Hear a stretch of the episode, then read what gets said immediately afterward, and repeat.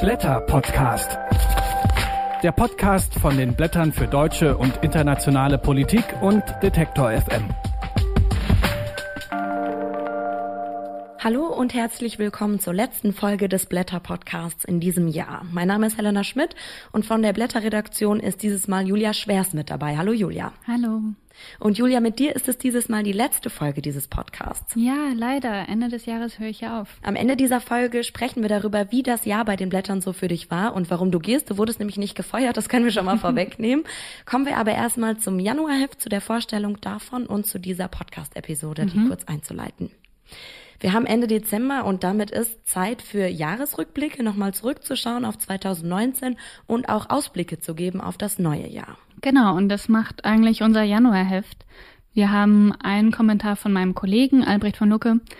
Er greift unter anderem die anstehenden US-Wahlen auf und prognostiziert, dass 2020 das Jahr sein wird eigentlich des Übergangs und der Entscheidungen global, aber ich glaube, darauf wird er selber gleich noch zu sprechen kommen. Genau, er wird gleich zu hören sein in dieser Folge. Fest steht auf jeden Fall, dass die US-Präsidentschaftswahlen eine enorme Bedeutung haben werden 2020 und zwar global. Nicht zuletzt, weil die Auswirkungen auch die internationale Klimapolitik äh, natürlich extrem prägen werden. Deswegen haben wir einen großen Text von dem amerikanischen Journalisten Alexander Hurst, der mit Blick auf die Präsidentschaftswahlen an die lange Tradition der Selbstjustiz und der Lynchjustiz in den USA erinnert. Er warnt davor, dass die Menschen, die sich in den USA in Bürgerwehren organisieren, durchaus bereit sein werden, auch zu den Waffen zu greifen. Also sehr düstere Aussichten, die er da zeichnet für 2020 ja, eventuell. Tatsächlich. Und auch sehr düstere Aussichten bietet ein anderer Text, den wir haben, und zwar von der indischen Schriftstellerin und Aktivistin Arundhati Roy. Auch sie befasst sich mit Lynchjustiz. Und zwar in Indien, wo nämlich heute schon Mobs auf der Straße töten. Weil mit dem wachsenden Hindu-Nationalismus in Indien auch die Gewalt gegen Minderheiten wächst, vor allem gegen Muslime. Ihr Text ist ein Zweiteiler. Jetzt im Januar, im ersten Teil, schaut sie vor allem auf die Kaschmir-Region, die Indien militärisch seit August eigentlich besetzt. Und dann in dem zweiten Teil, der im Februar kommt, schaut sie auf die östliche Assam-Region. Da gingen gerade Millionen Menschen gegen eine Verfassungsreform auf die Straße, weil nämlich mit dieser Gesetzesänderung religiöse und kulturelle Minderheiten einfach staatenlos gemacht würden. Und Nationalismus und Rechtsextremismus waren auch in Deutschland ein großes Thema 2019. Dazu schreiben meine Kollegin Annette Mengel und der Blättermit-Herausgeber Micha Brumlik auch Texte. Und Micha Brumlik wird gleich auch noch zu hören sein in diesem Podcast. Mit dem haben wir beide gesprochen über das Attentat von Halle und dass das das Resultat der politischen Kultur der untergegangenen DDR war. Das ist seine These. Ja, und zuletzt äh, auch noch zwei große klimapolitische Texte.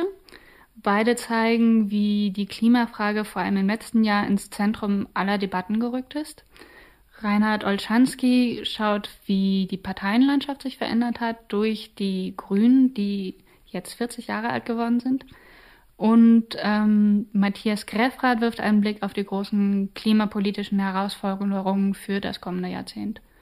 Dazu war 2019 geprägt davon, dass überall auf der Welt Menschen auf die Straße gegangen sind und demonstriert haben. Wir haben das hier in Deutschland gesehen. Jeden Freitag waren hier die Schülerinnen und Schüler von Fridays for Future auf der Straße. Sie waren laut, sie waren zu hören. So war das auch in Hongkong und in Lateinamerika. Dort waren auch Menschen auf der Straße. Und du blickst auf Proteste, die nicht so viel Aufmerksamkeit medial bekommen haben. Und zwar die, die in Afrika stattgefunden haben. Ja, auch auf dem afrikanischen Kontinent sind im vergangenen Jahr Zehntausende, Hunderttausende Menschen auf die Straße gegangen. Allein in zwei Ländern, Algerien und Sudan, sind Autokraten gestürzt worden von den protestierenden Massen. Es fanden gleich 16 Präsidentschafts- oder Parlamentswahlen insgesamt in Afrika statt. Und auch die waren oft von großen Protestwellen begleitet. Unter anderem in Südafrika, dem wirtschaftsstärksten Land Afrikas, und in Nigeria, dem bevölkerungsreichsten Land. Und gibt es da eine Gemeinsamkeit, dass man zusammenfassen kann, was hat die Menschen auf die Straße getrieben? Naja, man kann zumindest konstatieren, dass hinter all diesen Protesten, auch wenn sie natürlich große Unterschiede haben, weil es ein ganzer Kontinent ist mit großen kulturell unterschiedlichen Staaten, aber dass diese Proteste gemeinsam haben, dass dahinter ein Generationenkonflikt steht, nämlich zwischen einer jungen Bevölkerung, die wohlgemerkt im Schnitt zwischen 16 und Mitte 20 ist und einer politischen Elite, die 50, 60 Jahre oft älter ist. Und dieser Generationenbruch wird auch noch verstärkt dadurch, dass diese ja, Kreisenpolitiker nicht nur deutlich älter sind als die Bevölkerung, sondern auch noch deutlich älter sind, als die Bevölkerung jemals es sich wird träumen können, alt zu werden, weil nämlich unter anderem wegen der schlechten Gesundheitsversorgung die Lebenserwartung in Afrika im Schnitt bei ungefähr 60 Jahren liegt, während aber diese politische Führung oft 70, 80 Jahre alt ist. Dass das ein Pulverfass ist, ist, glaube ich, klar. Dieser Generationenkonflikt, der sich gerade 2019 in vielen Staaten Bahn gebrochen hat, wird zudem verstärkt durch eine extrem hohe Jugendarbeitslosigkeit in vielen afrikanischen Staaten. In Südafrika zum Beispiel sind über 50 Prozent der jungen Menschen arbeitslos. Und dazu kommt, dass der Klimawandel noch zunehmend die Ernährungssicherheit auf dem afrikanischen Kontinent bedroht und damit eben auch speziell die Zukunft der jungen Generation. Ja, genau wie überall auf der Welt sind es insbesondere die jungen Menschen, die natürlich der Klimawandel besonders trifft.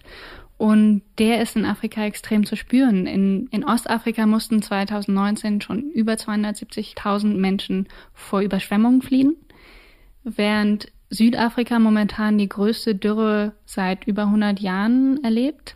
Und in der Sahelzone, also dem Steppenstreifen, der sich südlich der Sahara einmal quer durchs Land zieht, da bleibt seit langem schon der Regen aus und die Sahara breitet sich einfach immer weiter aus. Also die Region verwüstet einfach. Hat denn die Frustration, die die Jugend auf die Straße gebracht hat, die Chance, in den kommenden Jahren die politischen Geschehnisse auf dem Kontinent zu verändern? Das heißt, kann man Hoffnung zeichnen? Auf alle Fälle. Also gerade die Proteste im Sudan machen große Hoffnung, finde ich. Dort waren es vor allem erstmal Frauen, die auf die Straße gegangen sind und gegen das Ende der Scharia-Gesetze im Sudan gekämpft hat und das aus einer Bewegung, die von Frauen angestoßen wurde, eine so breite Bewegung, in der wirklich aus allen gesellschaftlichen Schichten, aus allen religiösen Gruppen Menschen sich beteiligt haben, dass sowas daraus entstehen konnte, ist auf jeden Fall großartig. Das sagt die Blätterredakteurin Julia Schwers. Danke, Julia. Ich danke.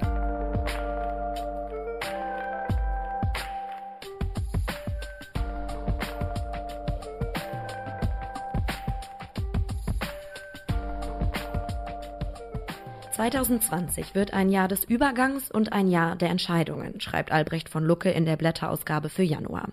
Wenn in dieser Zeit nicht die richtigen Weichen gestellt werden, dann drohen die ökologischen Schäden irreparabel zu werden. Und deshalb wollen wir jetzt über dieses Jahr und über einen Ausblick sprechen. Hallo Albrecht. Hallo Helena. Du schreibst Übergang und Entscheidungen. Was meinst du denn damit? Ist das nicht ein Widerspruch?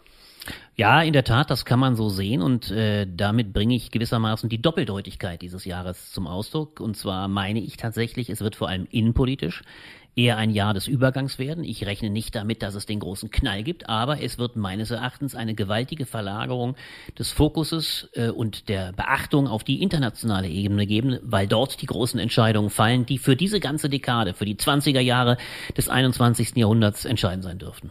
Schauen wir dann als erstes auf die Innenpolitik. 2019 war definitiv für die SPD ein ganz schwieriges Jahr. Miserable Wahlergebnisse wurden da erzielt. Jetzt ist mit der Wahl der zwei GroKo-Kritiker Saskia Esken und Norbert Walter Borjans an die SPD-Spitze am Ende des Jahres, die steht für eine historische Zäsur, schreibst du. Kann das jetzt ein Neuanfang für die SPD sein oder ist das deren Niedergang? Es kann ironischerweise beides in einem sein. Natürlich ist es ein Neuanfang und das ist das Bemerkenswerte. Es ist ja so, dass mit dieser Wahl der absoluten Outsider, das muss man sich noch einmal bewusst machen. Beides Hinterbänkler. Saskia Esken, eine Frau, die vor wenigen Monaten niemand nennenswert gekannt hätte, eine Bundestagshintersassin. Dann äh, Norbert Walter Borjans, äh, eigentlich schon ein Pensionär, äh, aber durchaus renommiert geworden, weil er Steuer-CDs in Nordrhein-Westfalen gekauft hat. Aber vor allem, man muss es hinzufügen, das war das Kandidatenduo von Kevins, von Kevin Kühnerts Gnaden.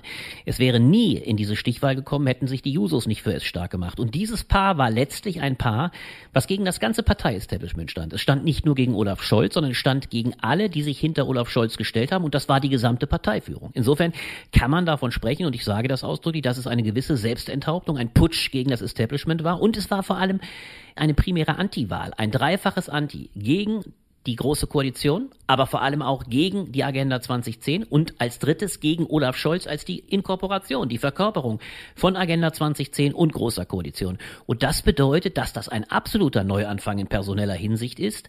Äh, und die große Frage wird sein, ob es zu einem Absturz führt. Denn wenn die SPD jetzt in Neuwahlen gehen müsste, wäre sie kopflos. Sie hätte weder einen Kanzlerkandidaten noch eine handlungsfähige Partei. Und deswegen, und das ist die eigentliche Ironie der Geschichte, ist genau dieses Team, Norbert Walter Borjans und Saskia Esken, jetzt offensichtlich eines, was eher für den Übergang geeignet ist und die große Koalition eher befestigt, weil alle in der SPD auf dem letzten Parteitag eher den Entschluss gefasst haben, wir machen weiter, weil wir wissen, wenn wir rausgehen, stürzen wir ab. Also du sagst, dass die Große Koalition auch 2020 überleben wird, wie sie es auch 2019 gemacht hat, obwohl es oft so aussah, als würde sie kippen. Ja, genau, das scheint mir äh, die Logik und das ist die eigentliche Ironie äh, dieses letzten Parteitages zu sein. Man kann es auch so formulieren. Die Wahl von Esken Walter Borjans war fast ein kathartisches Element für die SPD. Übrigens auch für Kevin Kühnert persönlich und die Jusos, äh, die von ihm dann auf Linie gebracht wurden. Denn sie haben plötzlich begriffen, mit diesem Duo und ohne all die anderen in der Parteispitze wird die Partei in Neuwahlen nicht bestehen können. Deswegen der bekannte Slogan von Kevin Kühnert, damit noch etwas von dem Laden übrig bleibt, verdammt nochmal, wollte er zuerst nicht in die große Koalition. Das hatte eine gewisse Berechtigung, weil er sagte, wir können da eigentlich nur schrumpfen. Aber auch damals war schon die Gefahr sehr groß, dass in Neuwahlen man abstürzt. Aber jetzt weiß er ganz genau, wenn wir jetzt aus der großen Koalition rausgehen, dann stürzen wir definitiv unter 15 Prozent, vielleicht sogar schon unter 10 Prozent. Das heißt, die, die SPD ist fast gezwungen, auch wenn dieser Parteitag Beschlüsse gefasst hat, die durchaus linke Korrekturen sind. Sie ist gezwungen, auf diesem Weg in der Großen Koalition weiterzugehen, weil sie sonst abstürzen würde. Und das hat man mit einem ganz weichen Kurs auf dem Parteitag versucht und gemacht, äh, der einerseits linke Veränderungen bedeutet, aber alles Veränderungen, die mit dieser Union einholbar sind, bei der die Union mitgehen kann. Und ich glaube, das wird sich bewahrheiten, denn auch die Union, das ist die zweite Ironie, hat auch kein Interesse daran, sofort in Neuwahlen zu gehen. Deswegen haben wir ein Jahr des Übergangs, eigentlich sogar zwei Jahre des Übergangs bis 2021 zu den Neuwahlen dann vor uns. Und kommen wir dann jetzt zu dem Jahr der Entscheidungen. Die werden außenpolitisch stattfinden. 2019 war ja auch davon gekennzeichnet, dass US-Präsident Trump einfach ein unberechenbarer Akteur auf der Weltbühne war. Deshalb ist jetzt das Ereignis, das das gesamte Jahr überstrahlen dürfte, so schreibst du, die US-Präsidentschaftswahl, die am 3. November 2020 ansteht. Wie blickst du auf diese Wahl? Naja, diese Wahl, du sagst es ja schon, wird das ganze Jahr gewaltig überstrahlen, aus einem großen Grund. Die große Zäsur, die sich dieses Jahr bewahrheiten muss, ob sie eintritt oder ob es so bleibt, wie es ist, und das wäre fatal, besteht darin, dass wir es gegenwärtig mit einer Lage globaler Art zu tun haben, in der viele, viele Fraktionen, Parteiungen gegen eine grundsätzliche Änderung im Klimabereich sind. Wir wissen aber alle, wenn nicht in den nächsten Jahren eine entscheidende Veränderung eintrifft, dann wird die Klimakrise zu gravierend sein, überhaupt noch äh, nennenswert korrigiert zu werden. Und das haben wir gerade auf dem Gipfel in Madrid erlebt. Der Gipfel war ja deshalb verheerend, weil sich eine, ich nenne es reaktionäre Internationale, die von Donald Trump über Australien bis zu Kaczynski in Polen äh, und vor allem auch äh, Saudi-Arabien gegangen ist, diese äh, reaktionäre Internationale stellt sich gegen alle Kodifikationen. Sie stellt sich gegen ein Abkommen, was das Pariser Klimaabkommen verbessert.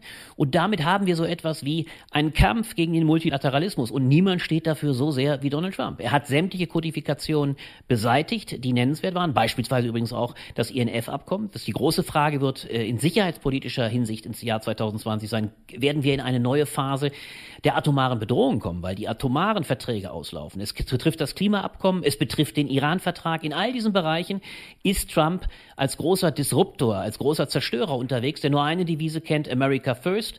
Nichts geht über das Individualinteresse, also das nationalstaatliche Ego-Interesse der Vereinigten Staaten. Und wenn das eine Bestätigung am Ende des Jahres 2020 findet, dann gehen wir einer Phase von vier Jahren entgegen, wo man nicht darauf rechnen kann, dass irgendein starker Treiber in der Welt existiert, der wieder zu einer neuen globalen Ordnung führt, die dann wieder auch stärkere Klimagerechtigkeit bedeuten könnte, überhaupt eine stärkere Weltordnung. Und das ist das Jahr der Entscheidung, das in diesem Jahr ansteht. Deswegen spreche ich sogar davon, dass das Jahr 2020 das Jahr der Entscheidung in der Dekade der Entscheidung ist, weil die 20er Jahre per se werden darüber entscheiden, ob wir noch einen positiven Weg einschlagen oder nicht.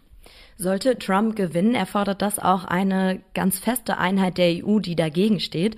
Die Briten, die werden jetzt Ende Januar die EU verlassen. Wie schätzt du das deshalb ein? Wohin treibt die EU im kommenden Jahr? Ja, da ist genau die große Frage, ob die EU es schaffen kann, ein Akteur zu werden, der Attraktionskraft nach innen wie nach außen ausstrahlt. Und wir haben mit der Wahl in Großbritannien quasi den Einstieg in das nächste Jahr. Auch da hat das Jahr 2020 ein Stück weit den Charakter eines Übergangs. Denn wir wissen alle, im Jahr 2020 muss jetzt überhaupt die Entscheidung getroffen werden, wie der Brexit, der am 31. Januar 2020 dann wirklich gesetzt werden wird. Die Briten werden entscheiden. Europa wird es annehmen. Aber das ganze Jahr 2020 wird die Entscheidung darüber treffen oder wird in Verhandlungen übergehen, äh, wie dieser Brexit konkret ausformuliert formuliert wird. Das ist eine riesige Prozedur. Wie trennt sich ein europäischer Staat erstmalig von der EU? Die zweite, für uns noch viel relevantere Frage ist aber die, ist Europa in der Lage, den Kontinent im Inneren als einen ökologisch Interessierten zusammenzuhalten? Gelingt das, was äh, Ursula von der Leyen jetzt ja in absurder Weise schon mit der Mondlandung gleichgesetzt hat? Was so absurd ist, weil bisher kein Mensch gelandet ist. Bisher ist es eine reine Absichtsbekundung, der bekannte European Green Deal. Dieser European Green Deal muss überhaupt auch in 2020 jetzt wirklich gesetzt werden und er muss umgesetzt werden. Bisher sind das alles Verlautbarungen, ist es Symbolpolitik. Das ist die eigentliche innenpolitische Aufgabe für Europa und die zweite, noch viel gravierendere, außenpolitische Aufgabe besteht darin, ob Europa so stark ist, dass es eine ökologische Allianz der Willigen bilden kann, die in der Lage sind, gegen die Disruptoren, gegen die Ego-Player von Trump äh, und Australien und anderen, Saudi-Arabien, aber auch eben gegen die äh, Ego-Player im Inneren so stark zu sein, dass es schafft, so etwas aufzubieten wie eine Allianz, die äh, trotz des Versagens der Vereinten Nationen ökologische Politik nach außen machen kann. Diese Rolle kommt Europa zu und ich glaube, äh, das nächste Jahr muss einen Aufschluss darüber geben, ob Europa dieser Akteur sein kann. Denn wir haben es, und das ist ganz fatal, mit doppelten Fliehkräften zu tun. Wir haben sie im Inneren. Es sind ja beispielsweise die Visegrad-Staaten mit Polen und Ungarn an der Spitze. Jetzt mittlerweile der Überzeugung, dass wenn schon Großbritannien abgeht, man könnte eigentlich so etwas bilden wie eine äh, anders geartete Union innerhalb der Europäischen Union, die eine andere Politik macht. Da sind gewaltige Fliehkräfte am Werke, aber nach außen ist es natürlich genauso mit den Vereinigten Staaten und anderen wie beschrieben. Äh, da muss Europa im nächsten Jahr so etwas wie eine Selbstbehauptung leisten. Es muss zu einem wesentlich stärkeren Akteur werden. Denn gelingt das nicht, sind wir, ist Europa am meisten betroffen. Die Flüchtlinge werden in Europa anlanden, nachdem natürlich zunächst Afrika und andere Staaten allererst betroffen sind, aber Europa ist weit stärker im Mittelpunkt als die Vereinigten Staaten.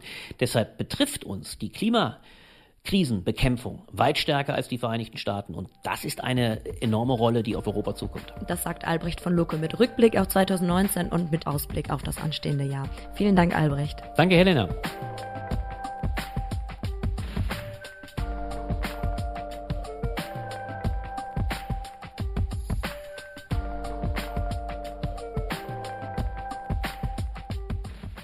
Wenn wir auf das endende Jahr zurückschauen, dann sticht ein grausames Ereignis besonders heraus, der Anschlag von Halle.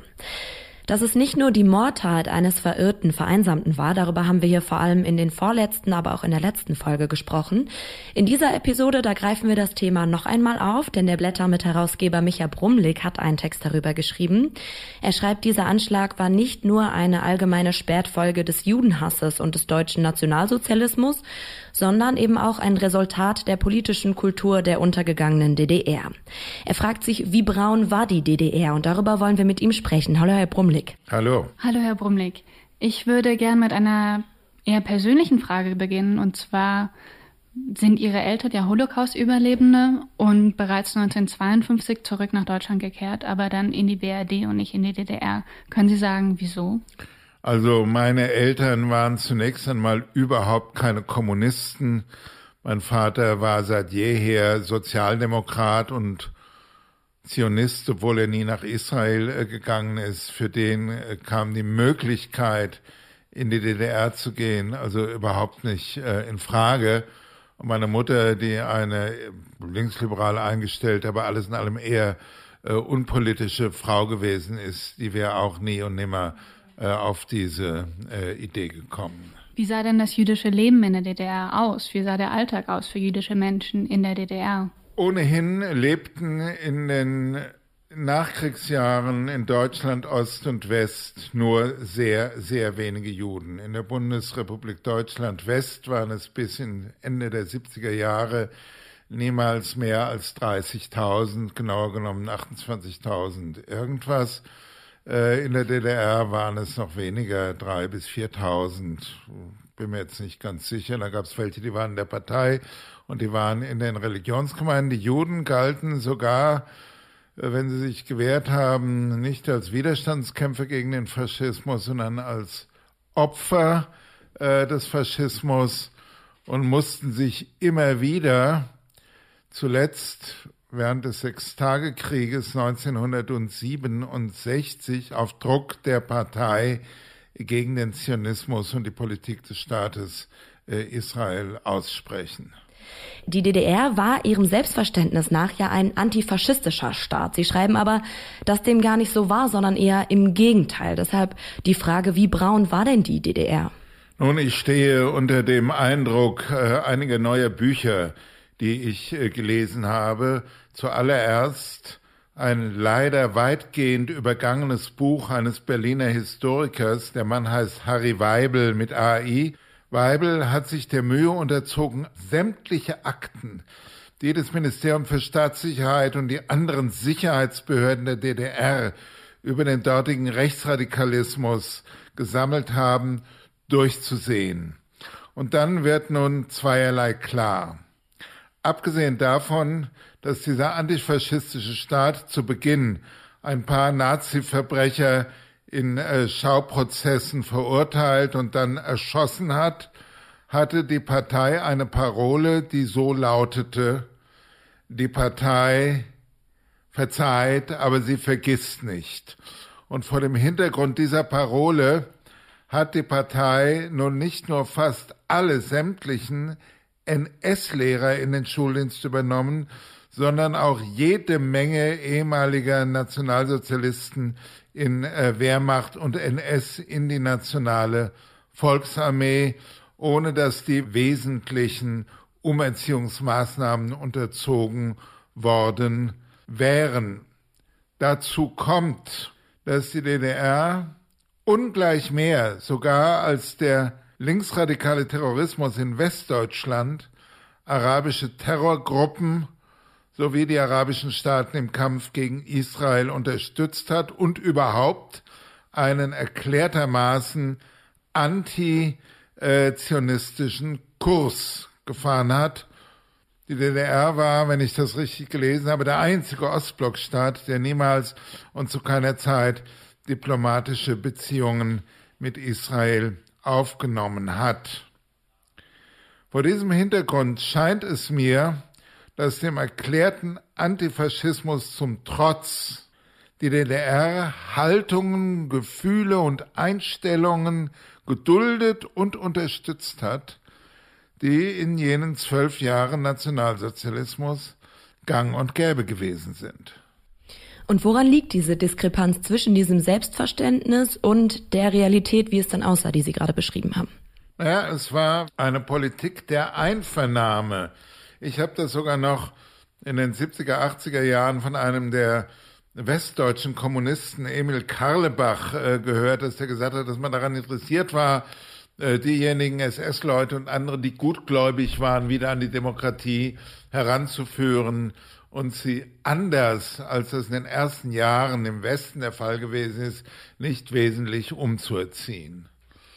Wenn man darüber hinaus sich noch ein bisschen die langen historischen Epochen ansieht, dann komme ich zu folgendem Schluss. Das deutsche autoritäre Kaiserreich endete in den Jahren 1918, 1919.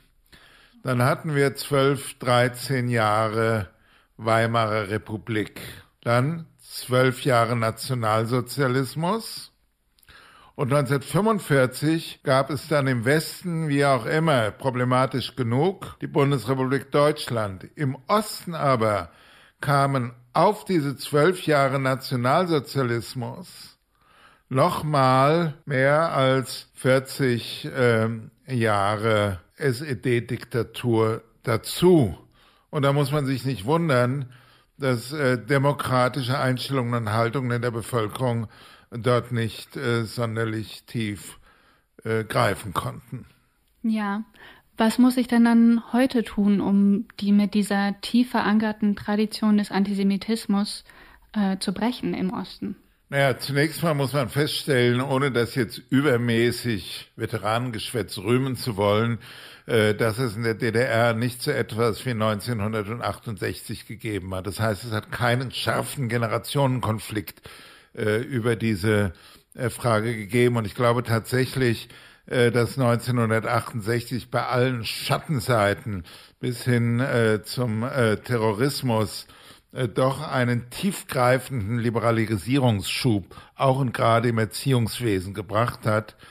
Und das wird man jetzt äh, in diesem Lande äh, nachholen müssen. Also was ja natürlich bezeichnend auch für den für das Attentat und den Attentäter von Halle ist, die Mutter dieses Attentäters war, man glaubt es nicht, Ethiklehrerin. Ja. Und befragt daraufhin, wie sie sich das erklärt mit ihrem Sohn, sagte sie, naja, dem sei es gar nicht eigentlich gegen das Judentum gegangen, äh, sondern gegen das internationale Kapital. Und ich meine, da sieht man ja, wie sich das äh, übereinander geschoben hat. Ja. Und das wird man nun in den Bildungseinrichtungen äh, allmählich wieder richtigstellen müssen. Das sagt der Blätter-Mitherausgeber Micha Brumlik. Vielen Dank für das Gespräch. Ich bedanke mich.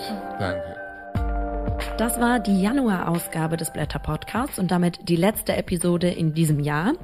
Und wie wir gerade schon am Anfang gesagt haben, ist das auch die letzte Episode mit dir, Julia, hier am Mikrofon. Ja. Denn deine Zeit bei den Blättern endet hier. Du warst jetzt ein Jahr hier und zwar als Elternzeitvertretung für Anne-Britt, deine Kollegin aus der Blätterredaktion. Wie war denn das Jahr hier für dich? Ja, es war ein tolles Jahr. Es war ein unglaublich spannendes Jahr. Für mich ist noch kein Jahr so schnell vergangen, eigentlich wie dieses Jahr bei den Blättern. Zum einen, weil man, wenn man ein Monatsheft plant, natürlich die ganze Zeit eigentlich mit dem Kopf schon immer im nächsten Monat steckt, weil man immer schon vorausplant. Und andererseits, weil auch die Arbeit absolut abwechslungsreich ist. Beinahe täglich hat man neue Texte mit neuen Themen auf dem Tisch. Dann hatten wir die Democracy Lecture. Ich war auf beiden Buchmessen mit. Wir haben den Klimareader nebenbei noch gemacht, äh, die Podcast-Folgen. Ja. Ja, vielleicht kannst du ja mal einen kleinen Einblick geben, wie denn die Arbeit bei den Blättern so abläuft. Ich finde, das mhm. kann man sich vielleicht gar nicht manchmal so vorstellen, wie viele Leute hier arbeiten, wie euer Alltag aussieht. Ja, das Schöne und ich glaube auch das Besondere an den Blättern ist, dass wir ein sehr kleines Team sind mit flachen Hierarchien. Also wir sind insgesamt in der Redaktion und im Verlag sechs Leute und setzen uns alle zwei Tage zusammen und diskutieren, welche Themen ins Heft müssten und welche Autoren man eventuell dafür anfragen müsste. Und so entsteht das Heft eigentlich aus diesen Diskussionsrunden heraus. Und für dich geht es jetzt nach diesem Jahr ganz spannend weiter. Und zwar wirst du ab Januar nach Oxford gehen. Was machst du da? Ja, unglaublicherweise, ja. Ähm, ich fange meine Promotion an jetzt im Januar dort und werde mich dann ab Januar mit dem Klimawandel und Flucht beschäftigen. Spannend. Ja, ähm, aber eigentlich schaue ich im Moment ziemlich gelassen darauf. So gelassen wäre ich, glaube ich, ohne das Jahr bei den Blättern nicht gewesen. Zum einen, weil ich jetzt auch ein Jahr lang Texte durchaus auch von Professoren redigiert habe und es nimmt einen vielleicht auch ein Stück weit die Ehrfurcht vor der Wissenschaft. Und andererseits ist die Redaktionsarbeit natürlich auch eine sehr schnelle Arbeit, eine Arbeit mit, mit Zeitdruck, mit Deadlines und dagegen stelle ich mir eigentlich so die Promotion ziemlich entspannt vor. Das klingt sehr gut. Wir wünschen dir eine ganz spannende Zeit. Danke. Und wir hören uns in diesem Podcast wieder im neuen Jahr und wünschen euch bis dahin ganz schöne Feiertage und einen guten Rutsch. Tschüss.